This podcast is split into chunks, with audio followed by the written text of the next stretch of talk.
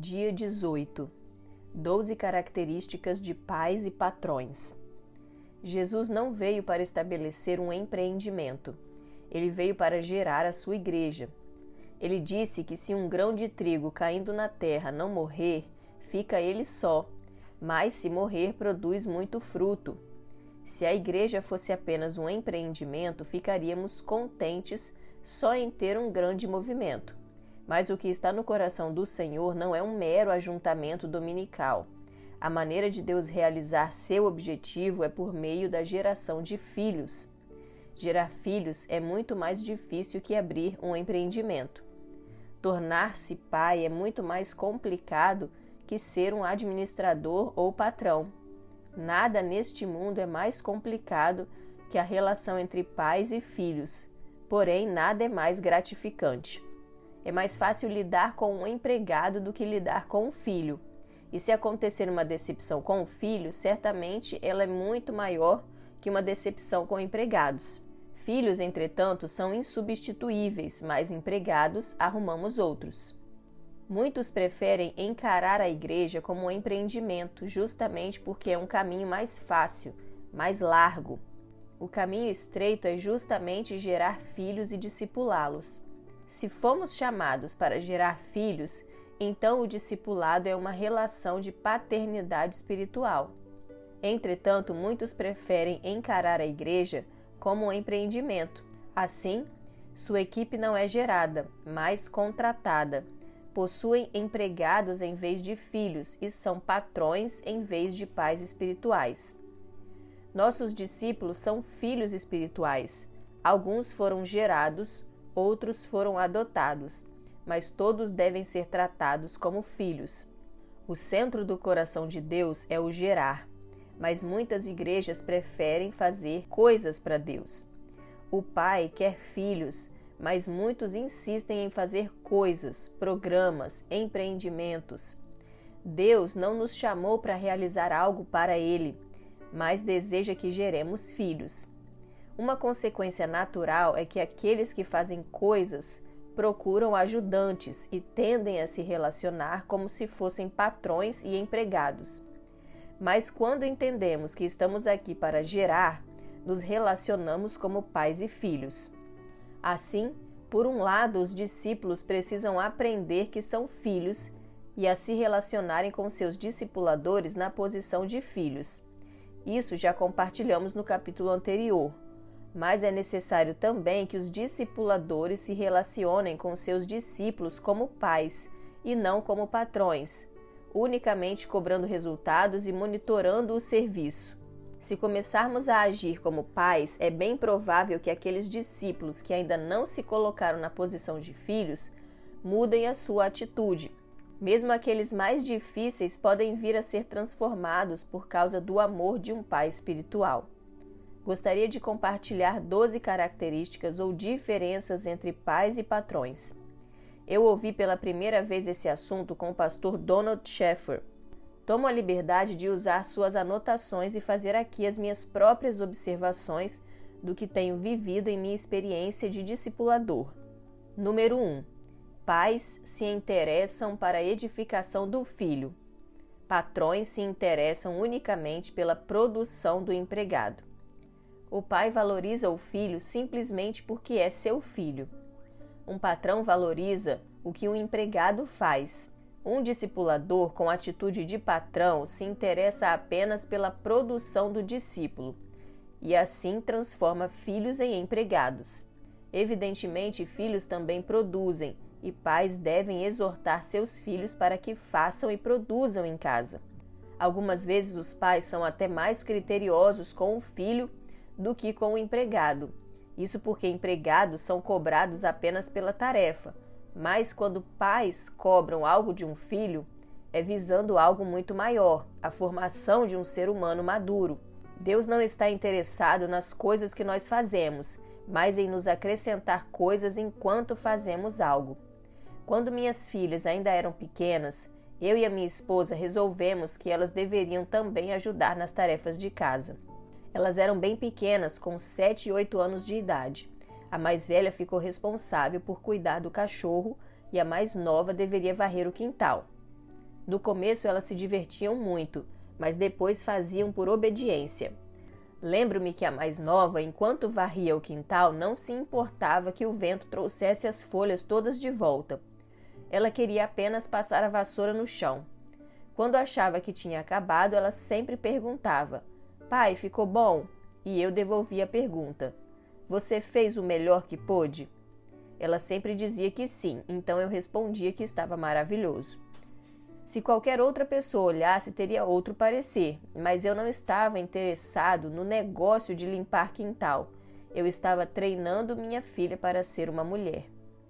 É como o japonês que tinha uma horta ao lado de um vizinho.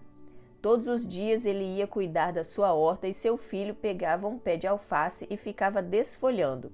O vizinho ficava indignado com aquilo, e um dia resolveu perguntar para o japonês por que ele não impedia seu filho de estragar as alfaces. O japonês serenamente lhe respondeu: Eu não estou cultivando alfaces, estou cultivando meu filho. Qual é a sua atitude? Você está aqui para construir prédios, enchê-los de bancos e realizar eventos?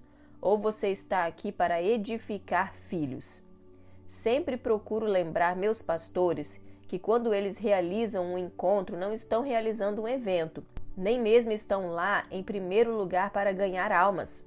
O principal alvo deles deve ser edificar sua equipe, seus discípulos, seus filhos enquanto fazem aquela obra.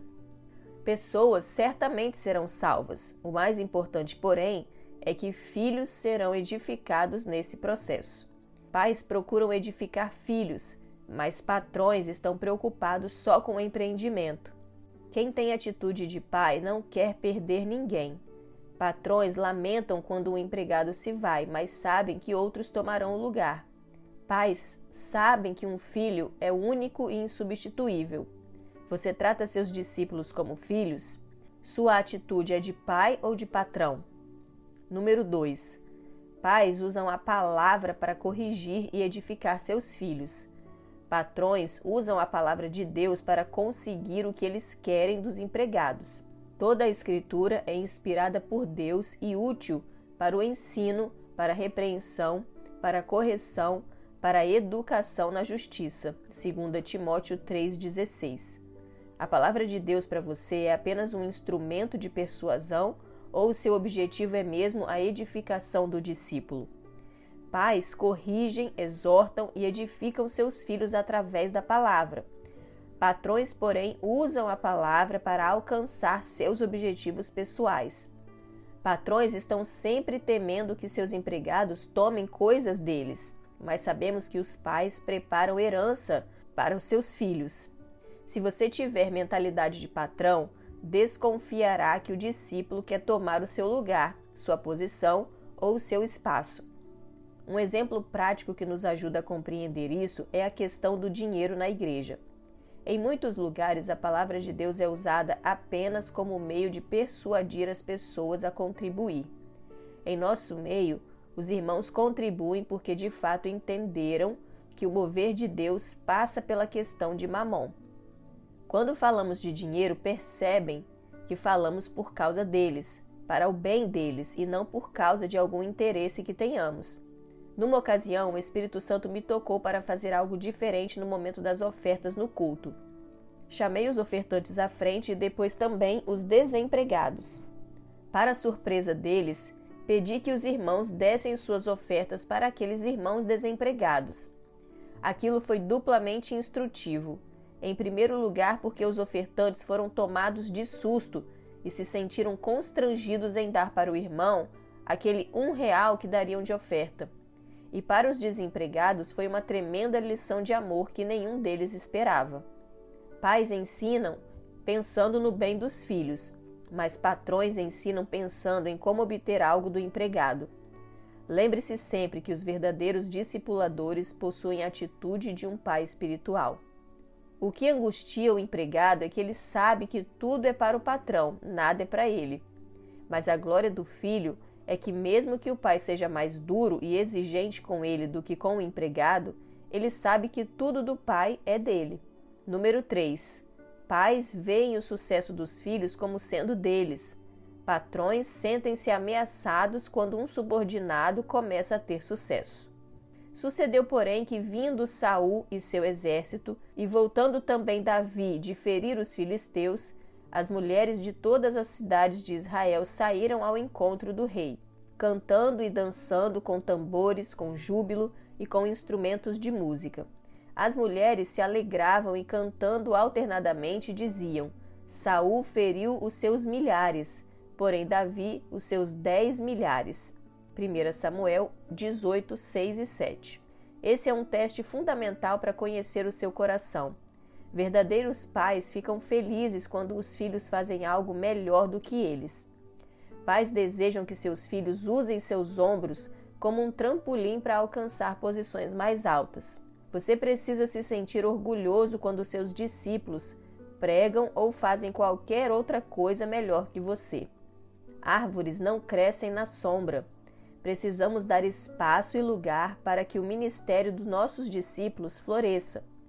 Um amigo meu missionário certa vez me confidenciou que quando ele voltou do seminário, seu pastor o chamou no gabinete e disse: Eu vou lhe pagar tanto de salário apenas para você ficar quieto.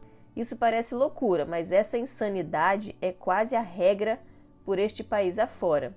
Em vez de exigir mais trabalho por ser jovem e cheio de vigor, o pastor lhe exigiu que ficasse quieto. Não era pai, era um patrão travestido de pastor. E o pior, era um mau patrão, pois nem soube aproveitar o investimento feito no seminário. Existem boas famílias e famílias disfuncionais. Nós procuramos ser uma família exemplar. Nossos filhos sabem que a casa tem regras, normas e tarefas a serem cumpridas. Nossos filhos têm funções e sabem o que se espera deles dentro da família.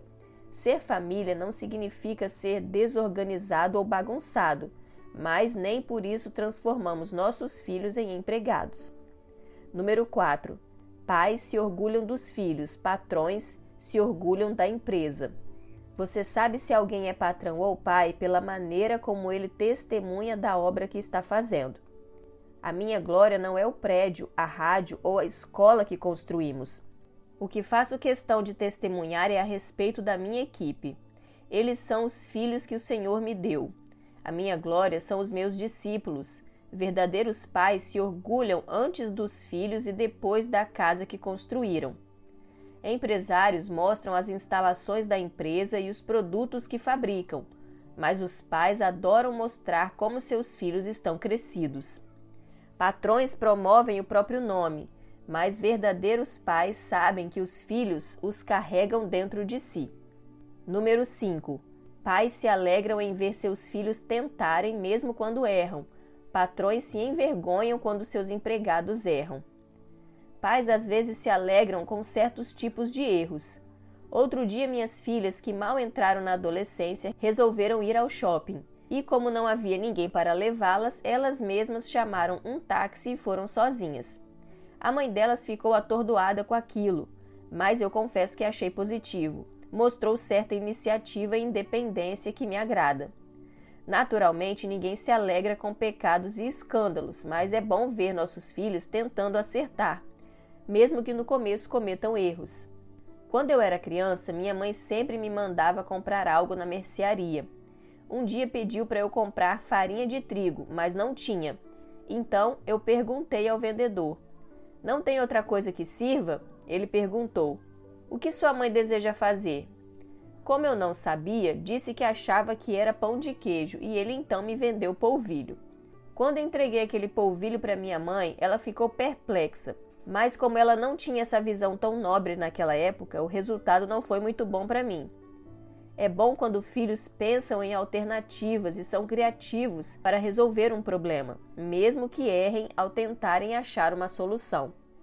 Muitos querem ter discípulos que nunca fazem nada fora do esquema, mas bons discípulos são criativos e resolvem problemas. Muitos pensam que o bom discípulo é aquele dependente, que não faz coisa alguma sem antes consultar o discipulador com receio de errar. Bons pais e discipuladores estimulam a iniciativa. Se o discípulo acertar, ele vai aprender algo, e se ele errar, vai aprender mais rápido ainda. Número 6. Pais sonham em enviar seus filhos para iniciar novas famílias. Patrões desejam manter seus empregados para sempre. Filhos e empregados são alvos de investimento e treinamento. Quando o empregado manifesta o desejo de sair da empresa, o patrão vê como um roubo do seu investimento. Porém, quando um filho deseja sair para começar uma nova família, o pai sente-se feliz em ver que seu investimento será utilizado. Esse é um teste definitivo de nossa paternidade espiritual. O grande medo de um empresário é que o seu empregado saia e abra uma empresa concorrente ao lado. Muitas igrejas possuem a mesma mentalidade carnal e mundana. Pastores não querem treinar outros com receio de que o discípulo saia e abra uma igreja no bairro ao lado. Pensam na igreja como empresários pensam no seu empreendimento. Abrir mais igrejas para tais pastores é como abrir uma concorrência. Pastores que pensam assim são patrões e nunca tiveram filhos, e se os tiveram, certamente os feriu tratando-os como simples empregados. Verdadeiros pais criam filhos para que eles um dia saiam e tenham sua própria família. Nada mais triste para um pai do que um filho solteirão que é ainda dependente dele. Pais querem ajudar o filho a comprar uma casa para se mudar com a esposa. Pais espirituais criam condições para que os seus discípulos tenham o que ele tem e realize até mais do que eles próprios realizaram. Patrões encaram como grande deslealdade a iniciativa do empregado de ter seu próprio negócio. Nada prende mais que o amor. Quanto mais abrimos nossos braços na cruz para liberar nossos discípulos, mais os prendemos com laços de amor. Número 7. Pais estão sempre prontos para restaurar um filho perdido. Patrões nunca restauram a confiança perdida. E levantando-se foi para o seu pai. Vinha ele ainda longe quando seu pai o avistou, e compadecido dele, correndo, o abraçou e beijou. Lucas 15, 20. A regra geral é que patrões nunca dão uma segunda chance. Filhos podem ser rebeldes, ingratos e pecadores, mas nunca deixam de ser filhos. Sei que aos olhos naturais é loucura tratar membros da igreja como filhos espirituais, mas creio firmemente que isso é o que está no coração de Deus. Certo dia, um dos nossos pastores me ligou perguntando como agir a respeito de um dos seus líderes de célula que repentinamente resolveu sair da igreja. Ele estava realmente indignado pelo que ele chamou de deslealdade e grande ingratidão. Ele tinha investido tanto tempo cuidando e treinando aquele irmão e agora ele resolvera sair. O que fazer numa situação assim? Então eu perguntei para ele: o que as pessoas naturais do mundo fazem no momento assim? Simplesmente faça o oposto do que elas fariam. Assim eu sugeri que o pastor reunisse os irmãos da célula e fizesse uma despedida para ele. Disse-lhe que o abençoasse e lhe agradecesse pelo tempo que esteve na igreja e de como ele foi bênção para nós. Que dissesse que não gostaria que ele saísse, mas que estava disposto a ceder por amá-lo, mas que as portas estariam abertas para quando ele quisesse voltar. Aquele irmão ficou completamente perplexo. Aquilo era justamente o que ele nunca esperava ouvir. Ele de fato se foi mas frequentemente passava na secretaria da igreja para cumprimentar o pastor, até que um dia não resistiu à amizade e voltou. Se o pastor tivesse agido como faz a maioria dos pastores e tivesse amaldiçoado aquele irmão, ele certamente nunca voltaria. Há pastores que têm uma atitude rancorosa. Essa ovelha não merece o meu amor, traidora.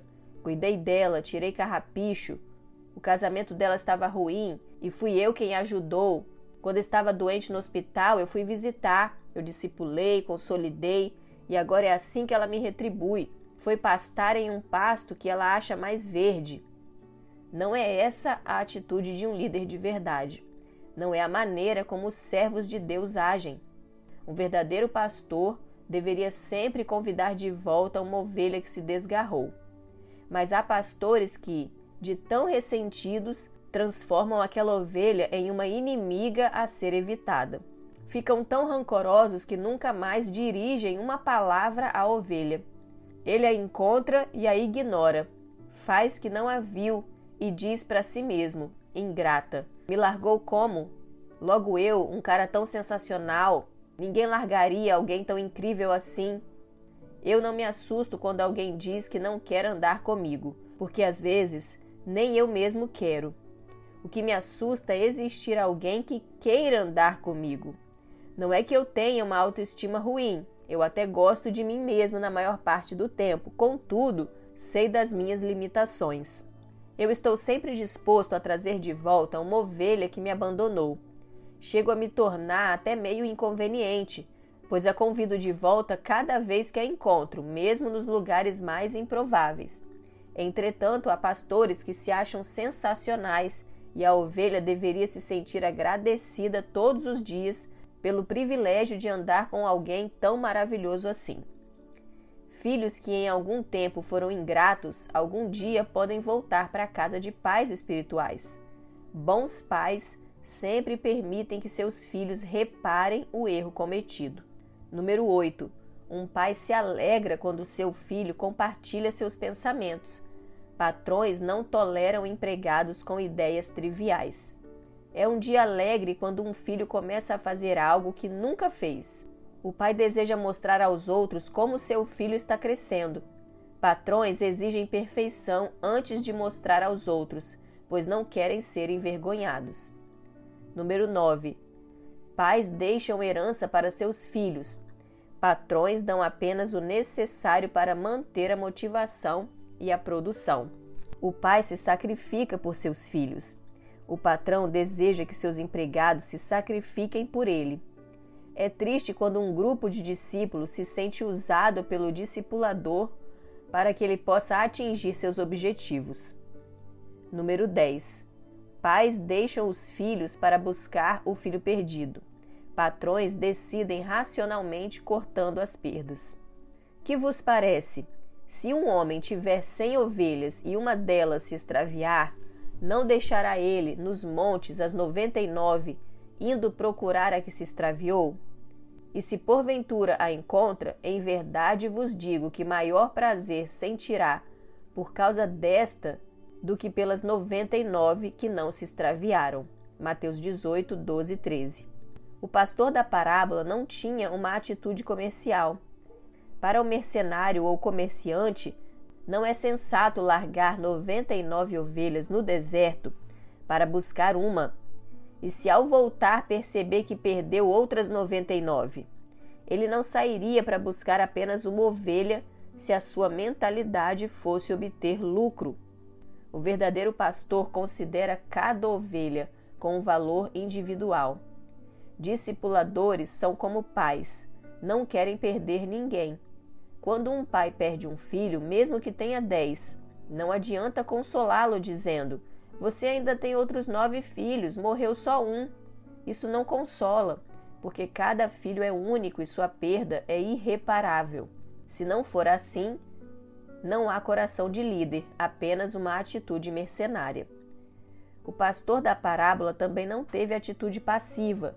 Ele não ficou arrazoando consigo mesmo, dizendo: não vou fazer nada. É assim mesmo. Ovelhas vão, ovelhas vêm, ovelhas nascem e às vezes, infelizmente, se extraviam e morrem. Daqui a pouco outra nasce e repõe a que se perdeu. Quando ficar de noite, ela volta, quando der fome, ela retorna, ou então, quando ela ouvir o uivo do lobo, voltará correndo. Isso é passividade e por isso que muitos líderes perdem as suas células. O discípulo não foi à reunião e o líder também não vai atrás. Na semana seguinte, o discípulo não volta e o discipulador continua na mesma passividade. A consequência é que, possivelmente, ele não voltará mais. Então, ele se resigna, dizendo: É assim mesmo, não tinha compromisso, não queria nada com Deus. Número 11. Pais sentem alegria no discipulado dos filhos. Patrões preferem empregados experientes para que não seja necessário treinamento. Verdadeiros pais sentem alegria em cada fase da vida dos seus filhos. O mesmo acontece no relacionamento com nossos discípulos. sentimos alegria em vê-los progredindo e avançando. Mas patrões querem empregados já treinados, prontos para o trabalho. Não são poucos os líderes que vivem insatisfeitos à procura de uma equipe já treinada. Igrejas bem-sucedidas e abençoadas são aquelas que possuem muitos discipuladores com verdadeiro coração de pai. Número 12. Pais veem seus filhos como fruto que geraram. Patrões veem empregados como meio de sustentarem a empresa. Como flechas na mão do guerreiro, assim são os filhos da mocidade. Feliz o homem que enche deles a sua aljava, não será envergonhado quando pleitear com os inimigos à porta.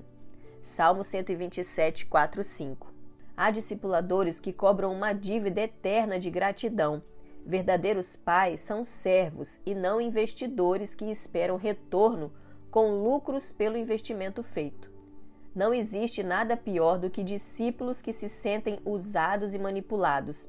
É terrível quando se sentem descartáveis e quando não conseguem produzir resultados como antes. Todos nós procuramos um ambiente de família onde possamos ser edificados como casa de Deus.